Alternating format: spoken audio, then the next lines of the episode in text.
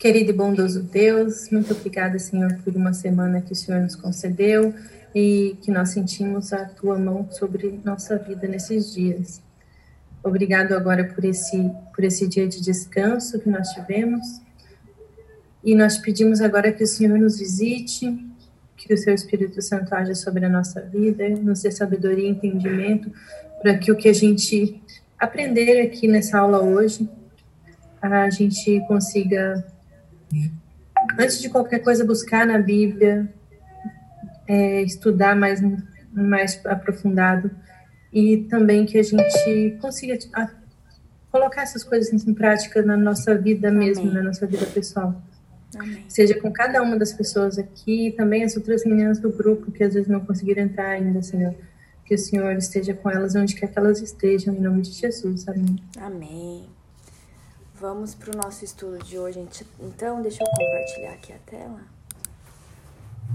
Nós vimos então na semana passada a entrada do pecado no mundo, né?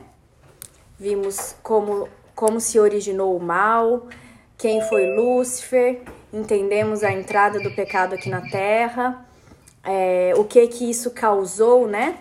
Gente, eu apertei alguma coisa aqui que dá para escrever, ó, não faço a menor ideia. É, como que o pecado se, originou, o que que isso causou, é, com a entrada do pecado, então, precisou se fazer um plano de salvação, né, para o ser humano caído. E esse plano consistia em que o Filho de Deus, Jesus, nascesse aqui nessa terra, tomasse o lugar de Adão, né? O que Adão não fez, Jesus teria que fazer. O que, que é? Viver uma vida sem pecado e morrer por nós, porque nós vimos que sem derramamento de sangue não há remissão de pecados, né? Então, nós vamos ver essa promessa sendo cumprida. É o que nós vamos estudar hoje. Jesus cumpriu essa promessa feita lá em Gênesis, capítulo 3, verso 15, como nós vimos na semana passada, né? Foi a primeira promessa messiânica que Jesus viria. É... e isso se cumpriu quatro mil anos depois do Éden, ou dois mil anos atrás. Então, do Éden até o nascimento de Jesus foram quatro mil anos. Quando você estuda a genealogia na Bíblia, você vê que dá quatro mil anos. E dois mil anos de Jesus até nós. Então, nosso mundo tem seis mil anos, né? Quando alguém fala aí que o mundo tem milhões de anos, pode ser que a Terra, né? A Terra já existia sem forma e vazia por muito tempo, né? Mas a vida na Terra existe há seis mil anos, quando Deus uh, criou este mundo, né? Então vamos ver hoje o Messias vem ao planeta Terra. Vamos ver como Jesus cumpriu todas as profecias. É, Jesus é o Messias. É, o, vamos ver o que que Jesus garantiu para nós com a sua morte na cruz. É, o que que significou isso? Qual é a nossa parte no plano de salvação? Será que a gente precisa fazer alguma coisa para ser salvo? É, será que eu tenho que fazer alguma coisa? Então é o que a gente vai ver hoje, tá bom? Então, a partir ali de, de Adão e Eva, eles tiveram a Caim e Abel, né? Nós conhecemos a história, né? Caim ah, matou seu irmão Abel, mas depois eles tiveram outro filho, o Sete. E Jesus veio dessa descendência de Sete, ok? É...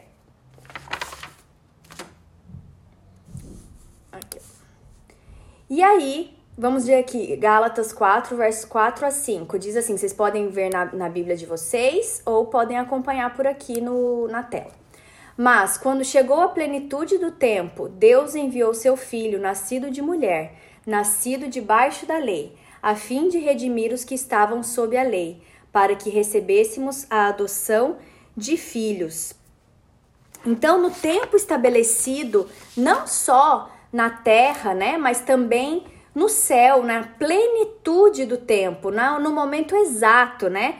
Jesus é, se manifestou, ele nasceu, né? Ele tomou a natureza humana e ele nasceu aqui como um bebezinho, né? Nascido de, de mulher, Mateus 1, 21, ela dará à luz um filho e você deverá dar-lhe o nome de Jesus, porque ele salvará o seu povo dos seus pecados. Vocês podem ver depois na Bíblia de vocês, Mateus capítulo 1 e 2, tem um relato completo ali de, do nascimento de Jesus, né? Maria ah, recebeu o anjo que avisou que ela seria a mãe de Jesus. Depois o anjo também foi falar com José que ele poderia é, aceitar Maria, que ela, o filho que ela estava gerando era é, do Espírito Santo. Então Deus escolhe Maria para ser a mãe de Jesus ah, e é, ela então gera Jesus. É, Jesus, vamos pensar, né? Jesus é Deus. Ele deixou, né, toda a sua glória do céu. Ele deixou ali a os anjos, ele deixou seu pai e ele nasceu aqui nessa terra por nós, por nossa causa. Tem uma tem um uma uma ilustração que eu gosto muito, que é do Philip Yancey. Ele é um escritor cristão e ele fala assim, que tem um, um homem ele tem um aquário gigante na casa dele. Ele tem um aquário é, enorme, sabe esses aquários assim de parede, bem grande, parece que você tá dentro de um dentro do aquário assim. Cheio de peixes e tal, e ele cuida dos peixes, ele dá comida. É... Só que toda vez que ele chega perto para dar comida, os peixes fogem de medo. E aí ele fala isso pro amigo dele, né? Fala: Nossa, mas toda vez que eu chego perto, eles fogem. Eu queria tanto que, que eles entendessem que eu gosto deles, eu queria me relacionar com eles. Aí o amigo dele fala assim: Well, bom, a única coisa que você pode fazer para que eles te entendam que você ama eles é só se você virar um peixe e entrar lá dentro do aquário. Então, foi isso que Deus fez, né? Para que nós pudéssemos entender o amor dele por nós. Ele se fez homem e, habitou entre nós, né? O Verbo se fez carne e habitou entre nós. É, quando o pecado entrou no mundo, nós perdemos essa presença de Deus com a gente. Nós perdemos a presença de Deus. E aí, mas Deus, ele não aceitou isso. Ele não, ele, como assim, né? Vou perder meus filhos, eu quero meus filhos. Então ele se faz presente em forma humana através de Jesus. É, nós sabemos que, que Jesus ele foi concebido de uma maneira milagrosa, inexplicável, né? Ele separou a história desse mundo em duas eras, antes e depois de Cristo, né? É, o ser humano creia em Deus ou não, ele acredite em Jesus ou não, toda vez que ele tem que assinar a data 20 de fevereiro de 2021, ele está assinando é, 2021 depois de Cristo. Ele aceite isso ou não, né? A história, ela mostra que Jesus é o Messias, né? Quando você vê as profecias de Isaías, eu vou mandar esse documento para vocês. A gente não vai ver ele aqui, mas eu vou mandar para vocês no grupo todas as profecias de Isaías, todas as outras também, né, do Antigo Testamento, se cumprindo em Jesus. Mas vamos continuar então. É, esse aqui, né, a gente já falou. Satanás, desde o princípio, ele tentou de todas as formas é, destruir, né, acabar, que, que destruir que Jesus não, não nascesse, que Jesus não viesse a esse mundo. E ele sempre usou a, agentes humanos para isso, né? Aqui em Mateus 2,16, nós lemos assim: Então Herodes, vendo que tinha sido iludido pelos magos, irritou-se muito e mandou matar todos os meninos que havia em Belém e em todos os seus contornos de dois anos para baixo, segundo o tempo que diligentemente inquirira o, dos magos. Vamos só entender isso aqui, algumas coisas, né? Então, a gente não sabe quantos magos eram, né? Começando por isso, né? A gente vê nas ilustrações de Natal três reis magos, uh, porque são três tipos de presentes que é levado para Jesus. Mas a Bíblia, na verdade, não relata quantos magos foram visitar Jesus. Podem ter sido dois, quatro, cinco, seis, dez, ou pode ter sido três. Ah, o que a Bíblia relata é que eles levaram três tipos de presente, mas não significam que eram três magos. É, magos, aqui nesse texto, não significa ah, esses adivinhadores, essas pessoas assim, né?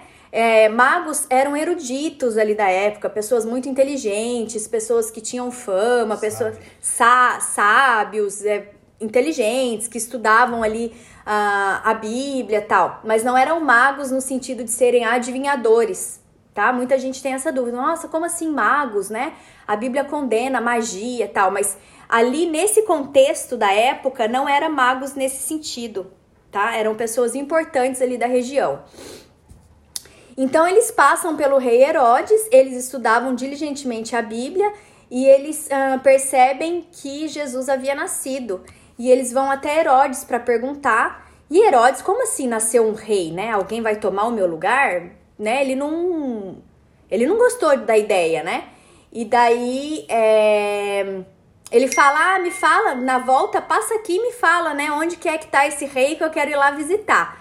Na verdade, Herodes não queria visitar o rei coisa nenhuma, né? Ele queria era acabar com esse rei que havia nascido.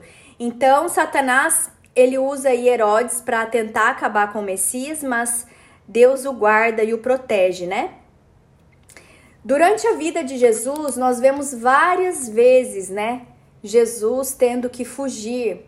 Os judeus, uh, João 10, 31 fala assim: os judeus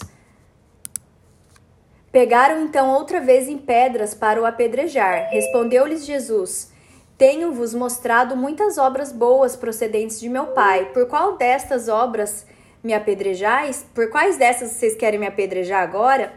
E mas não havia chegado o tempo de Jesus ainda, né? Muitas vezes ele, ele fugia, ele saía, os discípulos o, os, o protegia e Satanás não conseguiu o seu, o seu intento de, de matar Jesus, né?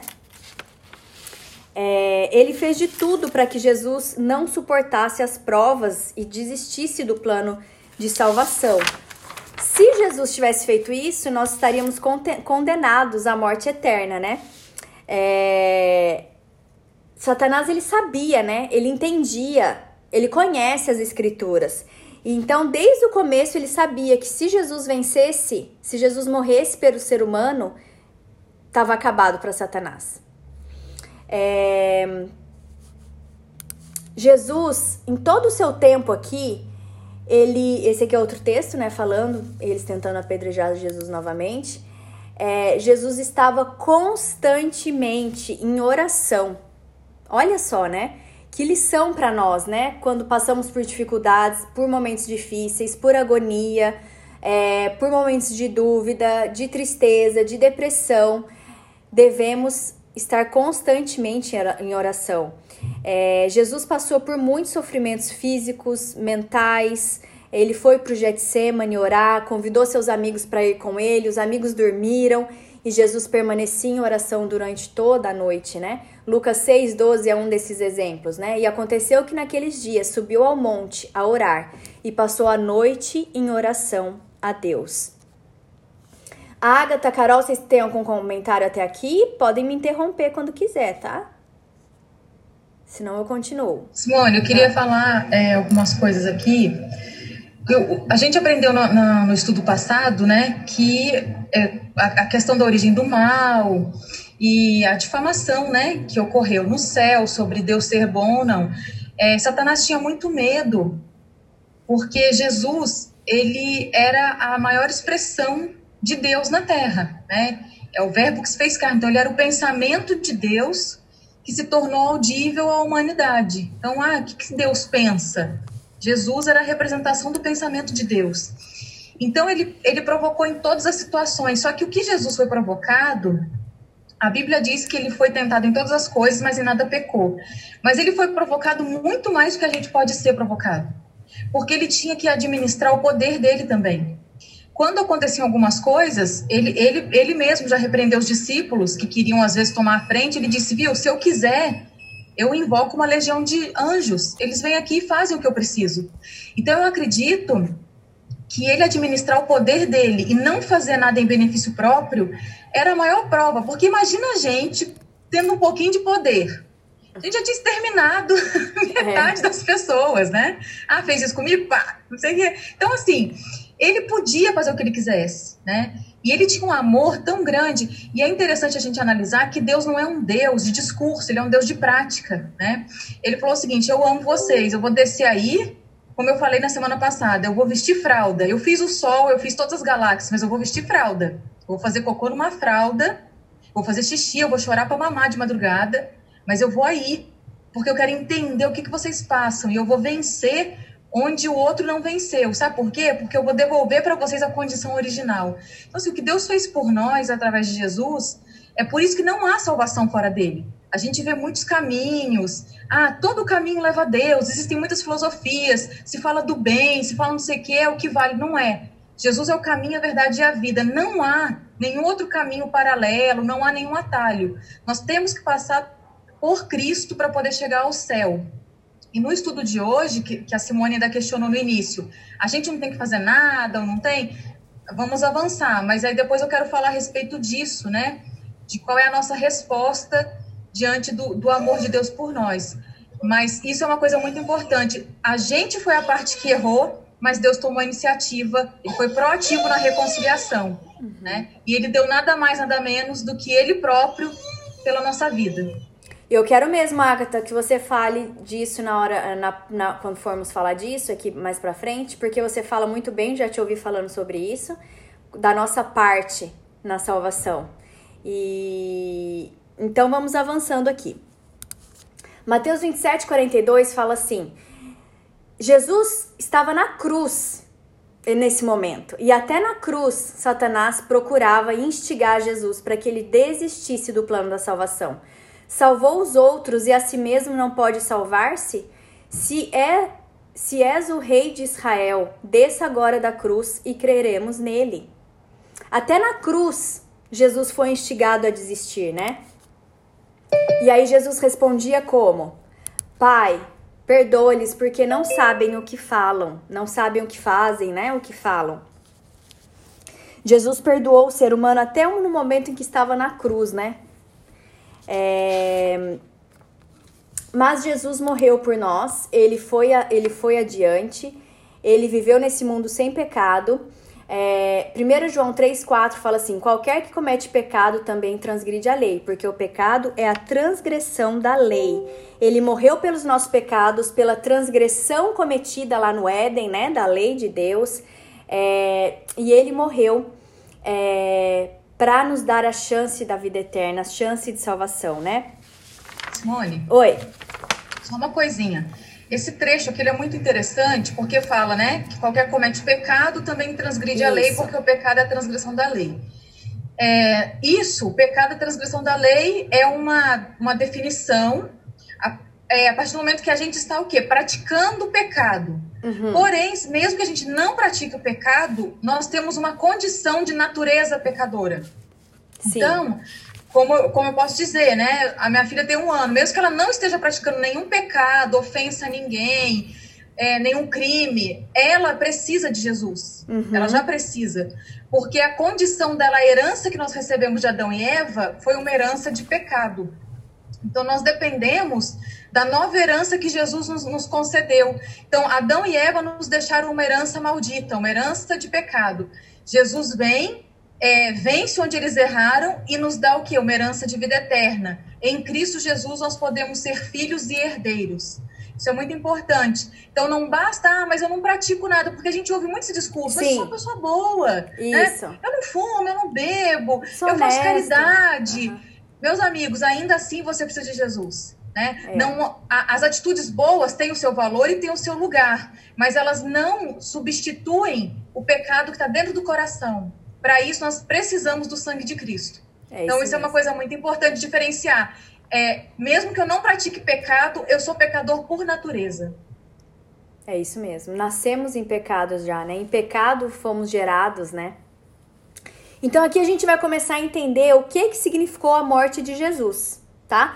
Talvez eu, é, eu poderia ter colocado um título aqui a partir de 1 João 3,4. O que que significou a morte de Cristo?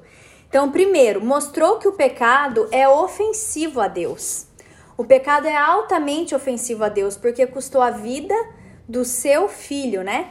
Então, qualquer que comete pecado transgri, também transgride a lei, porque o pecado é a transgressão da lei. Então, o filho de Deus, né, como a Agatha disse, teve que vir, nascer nesse mundo, usar fralda, né, ser amamentado, morrer em nosso lugar, uma morte cruel que Jesus não merecia. Foi difícil, foi difícil para o pai quanto para o filho. Você, não sei quantas de vocês viram no estudo escrito a historinha que tem lá no final é, do filho, o pai e um trem. É, aquela história ilustra bem, né? Como ficou o coração de Deus, o coração do Pai, ao ter que entregar o seu filho para morrer por nós. Então, o pecado, ele é altamente ofensivo a Deus. Ah, não, mas isso é uma bobeira. Ah, não, mas Deus não se importa com isso. Deus não olha isso. Well, se o pecado não fosse tão ofensivo para Deus, vamos pensar aqui comigo. É Bastava Deus ter cancelado o pecado lá do início e Jesus não precisaria ter vindo morrer por nós. Bastava Jesus assim, Deus falar assim: "Ah, não, então cancela essa lei, cancela as minhas leis, as minhas regras, os meus estatutos e aí deixa o ser humano fazer o que quiser, meu filho não precisa ir lá morrer por eles não". Não seria muito mais fácil para Deus cancelar a lei do que o seu ter que mandar o seu filho morrer por nós? Se Deus teve, Deus, lembra que eu falei que Deus não duela com o seu caráter? Deus teve que mandar o seu filho morrer por nós, porque ele não cancela a lei. A lei existe e Deus vai com ela até o fim, porque ela é o reflexo do caráter de Deus. Então, o pecado ele é ofensivo a Deus e ele causa separação entre Deus e o homem. Ponto número 2. Ah, a morte de Jesus nos mostra que Deus tem um profundo amor por nós, né? Eu gosto muito do Alejandro Bulhon porque ele fala, ele fala tão bonitinho, né? Ele fala assim: é, você é a coisa mais linda que Deus tem. Então, é, Deus nos ama muito, né? Romanos 5, verso 8 fala assim: Mas Deus mostra seu amor por nós. Cristo morreu em nosso favor quando ainda éramos pecadores. Então, esses dias eu escutei um outro pastor falando, né? Mas Deus ele é apaixonado por você. Ele ama você, você é a coisa mais linda que ele tem. Quando você acha que você não tem valor, saiba que Jesus teria vindo e morrido só por você. Se só você tivesse aqui, Jesus teria vindo e teria morrido por você. Então Simone. nunca se sinta sem valor, né? Pode falar. Só uma coisinha, Jesus morreu só por mim, só por você, só pela Gláucia, pela Karina, pela Jaqueline porque a salvação é individual. Isso. Então, ele morreu só por uma. Ele deixou as 99 que estavam seguras Isso. e foi atrás da uma. Ele morreu por um. Se fosse eu fosse a única pecadora, ele teria dado a vida dele. A relação que ele tem com a gente é uma relação tão íntima Isso. que é como se nós fôssemos únicos na Terra. É isso então, mesmo. E ele quer que a gente tenha essa intimidade com ele. Só que isso é algo experiencial, né? A gente tem que ir desenvolvendo. É. Agora, sobre aquele, a, aquela questão que você estava falando, é, sobre a lei, uma coisa que é importante é a gente precisa se, se pensar, se ver como habitantes de uma família cósmica, digamos assim. E existem regras para que Sim. o universo funcione. Uhum. Né? A lei de Deus, ele não é um ser caprichoso. Ah, se não obedecer a minha lei, você vai morrer. É que existem critérios. A gente é criatura, né? E, e, sendo criatura, se você vai entrar, por exemplo, numa empresa, você tem um regimento interno daquela empresa. Então, existe, para a gente começar a habitar como ser no universo que Deus criou, existe um regimento. Né? E se a gente não confiar nas leis de Deus, imagina se amanhã acaba a gravidade na Terra e as coisas. Né, a gente começa a flutuar, uhum. as coisas deixam de, de ter o seu peso, a sua massa. Então, assim, as leis que são físicas e fixas na natureza também nos dão segurança de que a gente tem um Deus que não muda. Né? Que amanhã ou depois é, eu vou estar tá andando para frente, eu não vou começar a andar para trás, enfim, que, que, a, que as coisas vão estar ok no universo, né? Então a lei de Deus, ela, essa lei moral, ela expressa o caráter dele. As leis da natureza nos dão segurança de que as coisas não vão ficar de cabeça para baixo, né? Sim. E quando ele nos dá algumas leis na Bíblia, é, são leis para nos preservar e para preservar o convívio em comunidade. Né? Então, nós fazemos parte, a gente, a gente vai habitar ainda com os anjos, a gente vai habitar talvez com outros seres que não pecaram. Então, se a gente vai habitar nesse lugar, assim que Deus nos fez, ele falou: existem regras de convívio, existe uma política, a minha política é o amor, né? Existem regras. E assim as leis de Deus são constituídas. Igual dentro de uma casa, os pais dão suas regras, na escola, na, as regras são necessárias. Então Sim. não é que Deus é um ser caprichoso. Ai, você foi lá, comeu desse fruto, agora você tá. É, é para sempre, eu vou te excluir. Não, existem regras de convívio, regras de, de entre nós e Deus e entre nós e os outros. Sim, com certeza. Todo governo tem regras, né? O Brasil, o Canadá, a Espanha, todo país que você vai, existem regras. Por que, que Deus não teria? Por que, que o governo de Deus não teria? Então, ah, Jesus morreu por nós, agora pronto, a graça. Não, eu sei que você vai falar disso mais tarde. A graça, mas não é só a graça, né? A graça, ela foi de graça para nós, né? mas ela custou a vida de Jesus e não é uma graça barata. Então a Agatha vai falar disso mais tarde. Então, é, o que que Jesus nos garantiu na cruz? Primeiro ponto, se vocês estiverem anotando, mas está escrito no estudo também. Então, o que Jesus garantiu para nós quando ele morreu por nós na cruz? Primeiro, perdão dos nossos pecados. 1 João 2:1 fala assim: "Meus filhinhos, essas coisas vos escrevo para que não pequeis. Eu estou te escrevendo, filhinho, para que você não peque.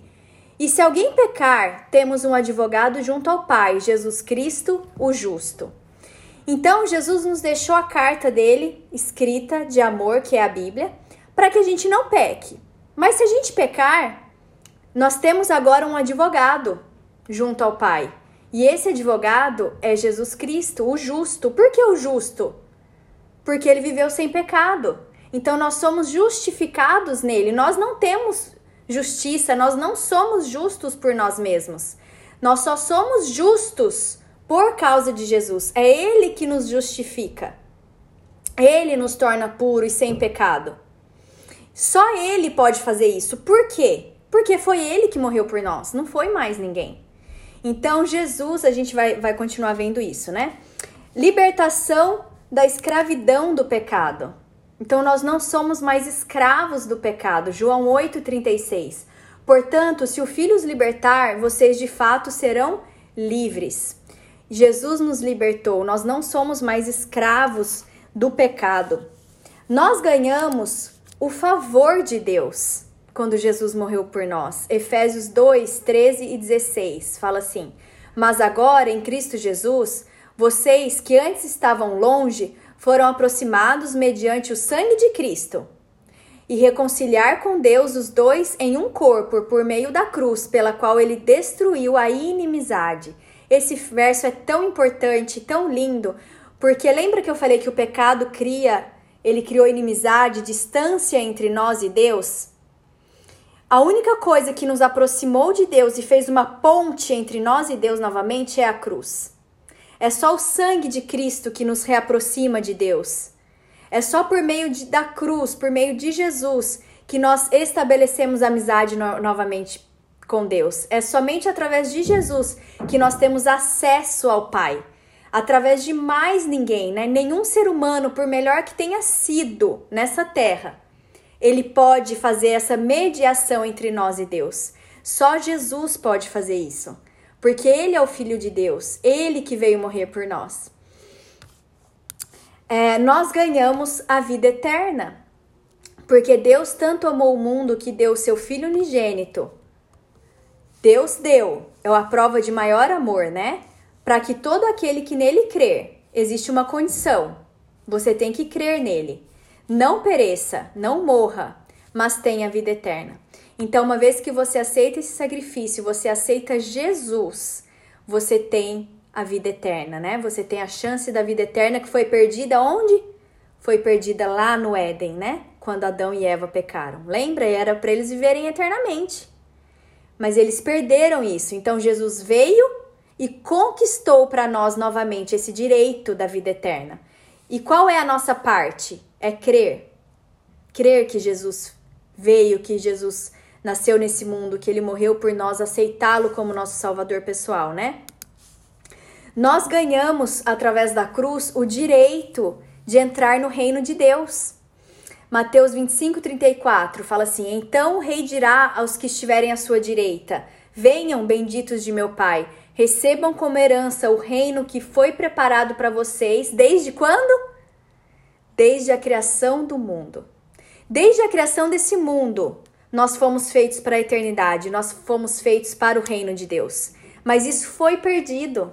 Nós estamos aí seis mil anos é, vivendo nesse mundo e nós vamos isso, né? Nós vimos, estudamos já sobre a volta de Jesus. Ele vai voltar para nos buscar e nós vamos conquistar que aqueles que aceitarem, né, vão é, ter direito então a entrar no reino de Deus. Então Jesus ele fez a sua parte de forma completa, perfeita. Ele viveu nesse mundo sem pecado, morreu morte de cruz numa sexta-feira às três da tarde, quando o cordeirinho estava sendo sacrificado lá no, no templo. A gente vai estudar sobre isso, sobre o santuário terrestre. O, corte, o cordeirinho estava sendo sacrificado porque os judeus não aceitaram Jesus, a maioria, né? No mesmo horário, Jesus estava morrendo na cruz por nós. É importante, eu queria ressaltar um detalhe, não está escrito no estudo de vocês, mas eu queria que vocês entendessem uma coisa. Talvez a Agatha também pode me ajudar, com certeza ela sabe, ela, ela sabe explicar isso bem também. Não foi a cruz que matou Jesus. Vocês têm que saber disso, isso é muito importante. Não foi a cruz que matou Jesus. Jesus, é, quando alguém morria, ele era crucificado, eles ficavam às vezes a semana toda para morrer, demorava para morrer, porque eram ferimentos pequenos, era perda de sangue pequena. Então, tantos os, o, tanto é que os dois ladrões que estavam com Jesus não morreram naquele dia. Eles foram tirados da cruz, quebraram os pés deles para que eles não fugissem, porque não era, eh, eles não deixavam que passassem a noite na cruz, então eles foram tirados. A gente nem sabe quanto tempo, quantos dias depois eles morreram. Jesus, ele se entregou por nós no dia e na hora exata, conforme a profecia lá do Antigo Testamento, várias profecias falavam o dia que Jesus morreria. Então Jesus ele se entregou, ele morreu por nós. Ninguém mata Deus, ninguém tira a vida de Deus. É, isso é um pouco talvez complexo para entender, mas ah, a cruz não foi a cruz que causou a morte de Jesus. A cruz foi uma forma cruel com que Satanás instigou os seres humanos para infligirem dor no Salvador, para que ele morresse de uma forma terrível e com muita dor, mas não era necessário que fosse assim. Jesus teria morrido do mesmo jeito, não precisava ter sido daquele jeito. Ele se entregou, né? Ele abaixa sua cabeça e ele fala ao Pai: "A ti entrego o meu espírito". E ele morre. Então, Jesus não, ele morreu na cruz, mas ele não morreu da cruz. Isso é importante vocês saberem. Eu posso, eu posso mandar um estudo que eu, é, tá bem explicadinho sobre isso tá bom? Mas é só uma só para vocês, talvez, não sei quantas de vocês já ouviram isso, já tiveram essa explicação. Então Jesus fez a parte dele de forma perfeita, completa, morreu por nós, é, ascendeu ao céu depois de 40 dias para ser nosso advogado, nosso sacerdote, nosso intercessor. Qual que é a nossa parte no plano de salvação? Será que eu preciso fazer alguma coisa para ser salvo? Ok, Jesus agora morreu por mim, o que que eu preciso fazer? Será que eu preciso fazer alguma coisa para ser salvo? Será que eu tenho que usar roupa decente? Será que eu tenho que ter uma listinha de eu não posso fazer aquilo, isso eu posso, isso eu não posso? O que que eu tenho que fazer para ser salvo? Primeira coisa que você tem que fazer para ser salvo.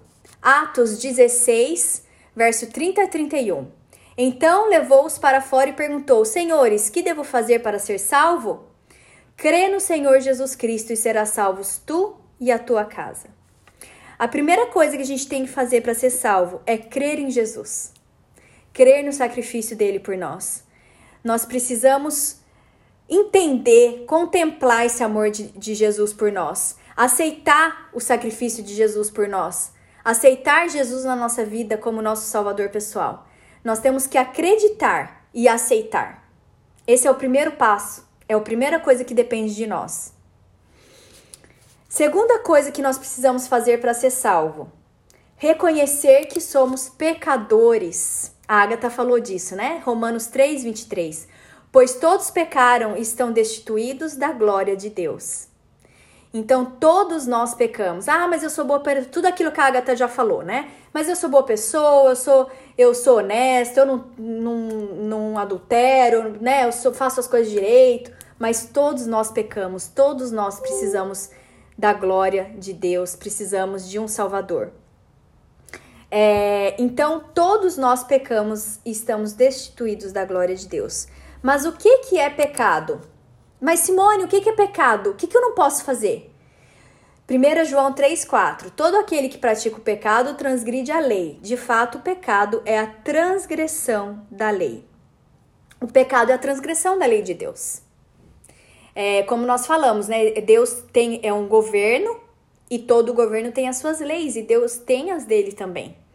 É, o pecado é quando nós transgredimos essa lei de Deus, porque o pecado causa o quê?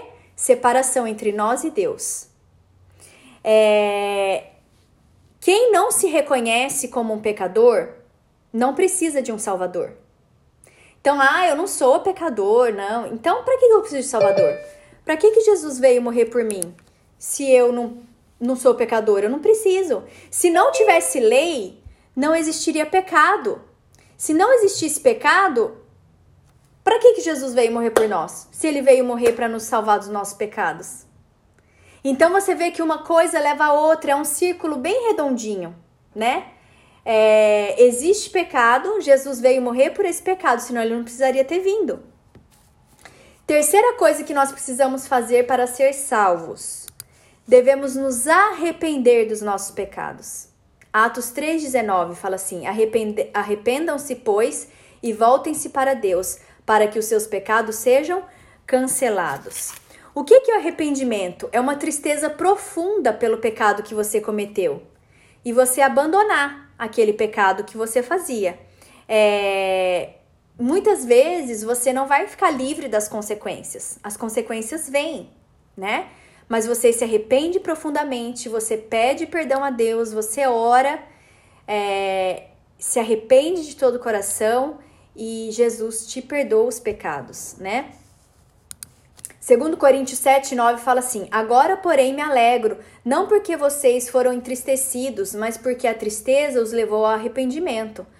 Pois vocês se, se, se entristeceram como Deus desejava, e de forma alguma foram prejudicados por nossa causa. Então, o arrependimento, a tristeza leva ao arrependimento, né? Então reconheci diante de ti o meu pecado e não encobri as minhas culpas. É, a gente não tem como encobrir, esconder de Deus os nossos pecados, ele sabe de tudo. Só que ele quer que a gente confesse, ele quer o nosso arrependimento, humilde, né? E então nós podemos ter os nossos pecados pecados ah, perdoados. É, quarto ponto, o que devemos fazer, né, para ser salvos? Devemos confessar as nossas faltas para obtermos perdão. 1 João 1,9 fala assim: se confessarmos os nossos pecados, ele é fiel e justo para perdoar os nossos pecados e nos purificar de toda injustiça. Então nós temos que confessar os nossos pecados a Deus. Aqui Provérbios também fala assim, Provérbios 28, 13. Quem esconde os seus pecados não prospera, mas quem os confessa e os abandona encontra misericórdia. Então devemos confessar os nossos pecados a Deus, somente a Deus, né? É, a gente não deve recorrer a nenhum ser humano para que ele perdoe os nossos pecados, porque nenhum ser humano pode perdoar nossos pecados, porque ele é ser humano como nós, ele é pecador como nós, é, nenhum ser humano morreu por nós, nenhum ser humano é o nosso intercessor junto ao Pai no céu. Então, só Jesus tem o poder de perdoar pecados. Foi para isso que ele veio morrer por nós, né? Para perdoar os nossos pecados. Então, 1 Timóteo 2, verso 5 fala assim: Porque há um só Deus e um só mediador entre Deus e os homens, Jesus Cristo, homem. Então, é, só Jesus pode perdoar nossos pecados, só Jesus é o nosso intercessor, nosso único mediador. É, a gente, eu falei isso, né? Algumas pessoas, por melhores que tenham sido, é, algumas pessoas creem né, que essas pessoas estão no céu e são mediadoras entre nós e Deus, mas isso não é bíblico, né? Você não vai encontrar na Bíblia nenhum ser humano que está no céu sendo nosso mediador, né? Isso é uma tradição é, da Igreja Romana, mas biblicamente Deus não deu essa permissão a nenhum ser humano, né? O nosso único mediador então é Jesus Cristo. Somente a ele que nós devemos pedir perdão, nós devemos orar. E a gente pode fazer isso em qualquer momento, em qualquer lugar, né? A gente entra no nosso quarto, a gente confessa os nossos pecados em oração, a gente pede perdão a Jesus e ele nos perdoa. Importante lembrar que uh, o, o perdão ele não é um sentimento. Muitas vezes a gente, ai, ah, mas eu não sinto que eu fui perdoado. Eu não sinto que. Não é um sentimento, é uma certeza. Se você se arrependeu, você pediu perdão, Jesus te perdoou, né? Então, independente dos seus sentimentos, independente que você sinta, independente que você sinta culpa por algo, se você se arrependeu e você pediu perdão a Deus, ele te perdoou. O que acontece muitas vezes é que Satanás, ele coloca dúvida na nossa cabeça. Ah, você foi longe demais. Ah, isso Deus não pode te perdoar. Ah, isso, isso foi terrível que você fez. Então ele, ele trabalha para isso, para não colocar dúvidas no nosso coração. Mas lembre-se que o perdão não é um sentimento. Se você orou a Deus, você se arrependeu e você pediu perdão, ele te perdoou porque ele garantiu isso para nós, ok? Último ponto que nós precisamos fazer para ser salvos, né? É Jeremias 29, 13. Nós devemos consagrar a nossa vida a Jesus, né? A Deus todos os dias. Vocês me procurarão e me acharão quando me procurarem de todo o seu coração. Então devemos consagrar a nossa vida a Deus diariamente, porque a gente nunca sabe qual vai ser o último dia da nossa vida aqui, né? Então nós devemos consagrar a nossa vida a Deus, aceitar Jesus na nossa vida como nosso Salvador pessoal. É... Deus, é, Jesus fala, né? Eis que estou à porta e bato. Ele está sempre disposto a nos, nos ouvir, nos perdoar, nos aceitar como filho. É, ele é um Deus de amor, é um Deus pronto a perdoar. Então, assim, é, não tenham medo de procurá-lo, né? Algumas pessoas têm medo, algumas pessoas é, não sabem como fazer, como orar. É, feche os olhos, né? A oração é como uma conversa com um amigo. Então, e Jesus ele está ansioso por isso, né? A ter esse relacionamento íntimo com a gente. É, Jesus nos convida aqui, né? Atos 16, 31, fala assim: crê no Senhor Jesus e será salvo tu e a tua casa. É o convite de Jesus para nós hoje. Mateus 11, 28 fala assim: Vinde a mim todos os que estáis cansados e oprimidos, e eu vos aliviarei. Jesus faz o convite, né? Vem e segue-me. Nós aceitamos esse convite de Jesus? É interessante que quando ah, Pedro, Tiago, João estavam ali pescando é, e Jesus fala para eles jogarem a rede do outro lado, que eles iam achar, pe achar peixes. Eles jogam a rede, eles até então não sabiam quem, quem era Jesus. Eles puxam e a rede vem cheia de peixes, né? E aí eles ficam assim estupefatos, né? Quem é esse, né? E aí Jesus fala para eles: larga tudo, né? Vem e segue-me. E olha só, os discípulos, a partir de então, se tornaram discípulos, mas eles estavam no auge do seu sucesso financeiro. Quando a gente, se a gente for pensar, eles eram pescadores, eles tinham pescado muito. E eles largaram tudo e seguiram Jesus. Só que o oposto também acontece com o jovem rico, quando ele pergunta para Jesus: Senhor, o que devo fazer para ser salvo? Aí Jesus fala: Conhece a lei? Não adulterarás, não matarás, honra teu pai e mãe. Jesus cita, né, algum, alguns mandamentos da lei. E aí o jovem fica feliz, né? Fala, ah, mas isso eu já faço desde criança, né? Já faço isso aí, ó, tô de boa.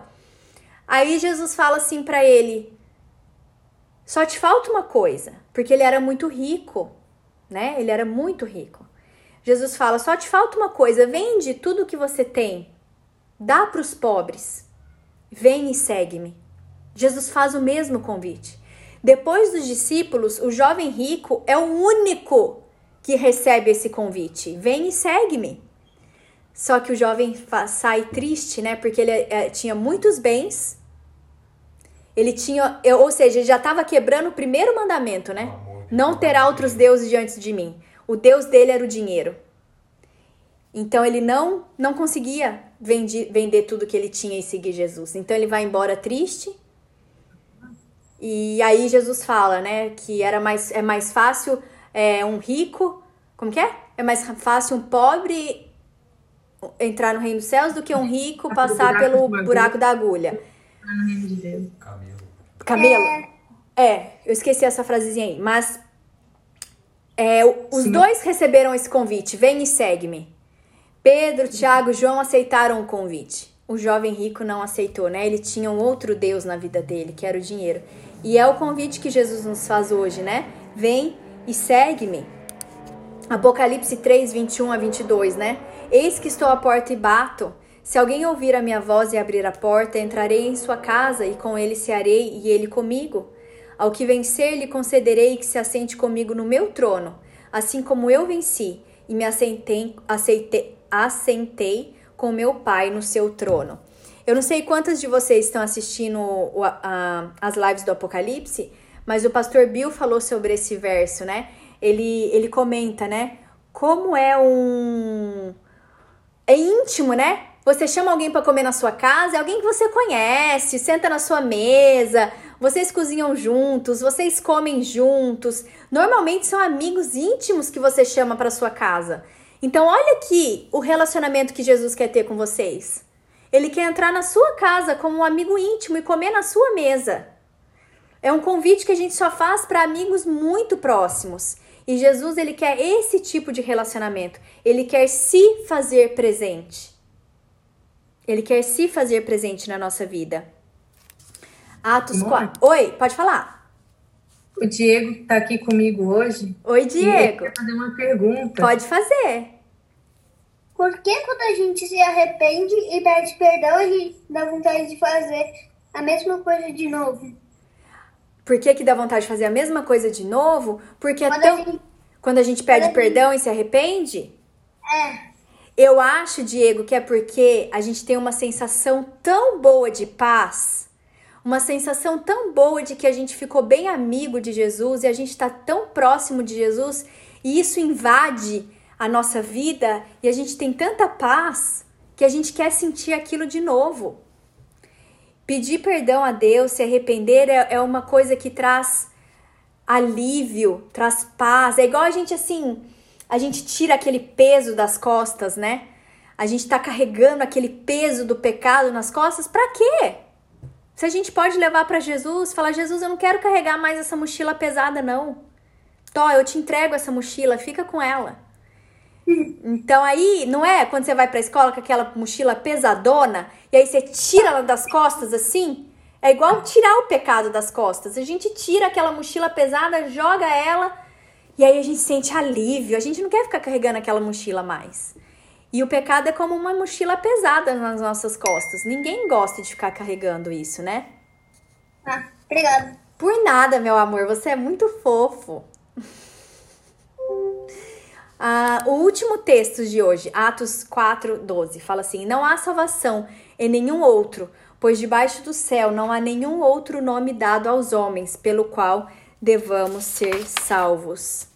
Então nós não somos salvos por nenhum outro homem, por nenhum outro nome, por nenhuma outra pessoa nesse mundo a não ser por Jesus. É, no, no estudo vocês vão ver que tem uma historinha também, uma historinha real, história do Mark Spencer. Tá no final do estudo, na penúltima página.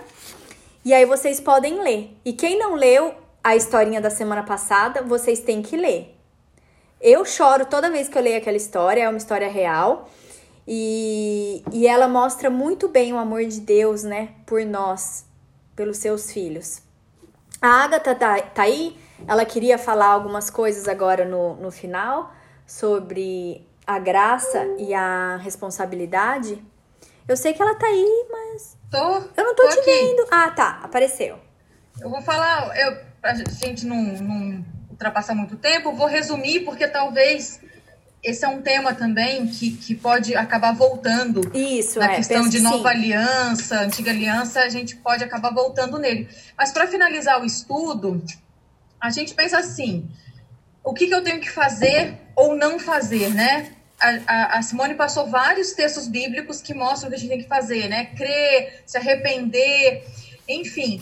Mas ainda que a gente seja assim um ser humano perfeitinho, que não tenha nenhum erro na nossa vida, tudo que a gente faz é como se fosse trapo de imundícia. Ai, que animador, né, dizer isso.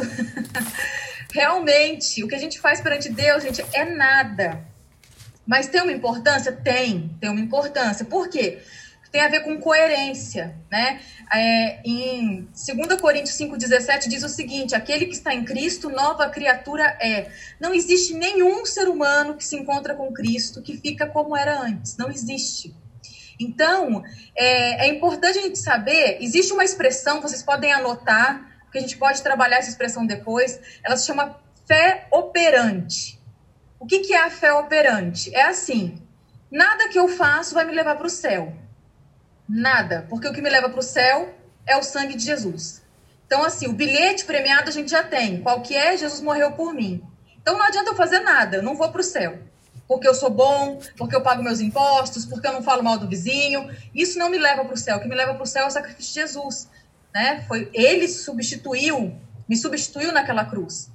Porém, se eu aceito a esse Cristo, eu tenho que ser o quê? No mínimo, semelhante, porque o, o, o súdito imita o mestre. Então a gente tem, começa a ter Jesus como nosso modelo né, de vida e salvador também.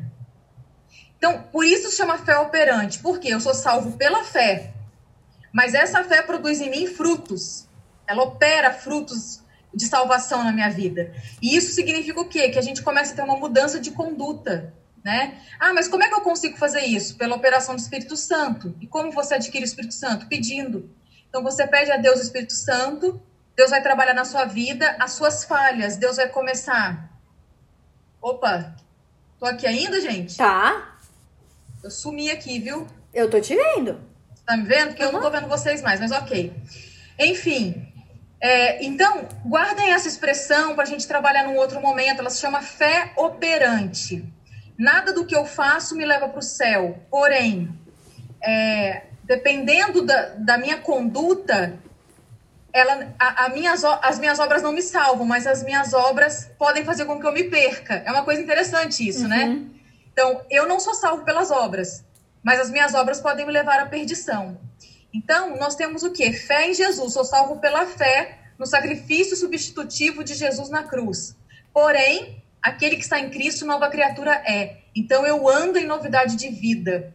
Porque, como a Simone disse, a graça para mim foi de graça, mas custou a vida do Filho de Deus. Então, aqueles pecados que a gente tem ainda a confessar, aquelas coisas que a gente ainda tem para amadurecer, a melhorar na nossa vida, Hoje é o dia da gente colocar os pés da cruz, pedir para que Cristo nos transforme e permitir que o Espírito Santo faça um trabalho maravilhoso. A gente vai ficar surpreso com o que Deus tem para fazer na nossa vida.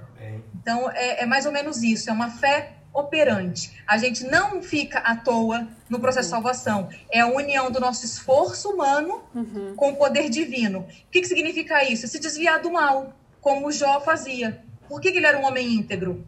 Ele tinha uma natureza pecaminosa, mas ele se desviava do mal. Então, aquilo que Deus tem falado ao seu coração todos os dias, ó, oh, isso não é por aí, não está correto, não é assim, entrega para ele e deixa ele fazer uma obra na sua vida. Amém. Amém. Carol, você queria falar, quer, quer falar alguma coisa? Não? Não, não, eu tô só ouvindo hoje aqui, tá? Tá bom. Tô degustando do estudo também. Meninas, vocês têm algum, alguma pergunta? Gostariam de perguntar alguma coisa, algum comentário?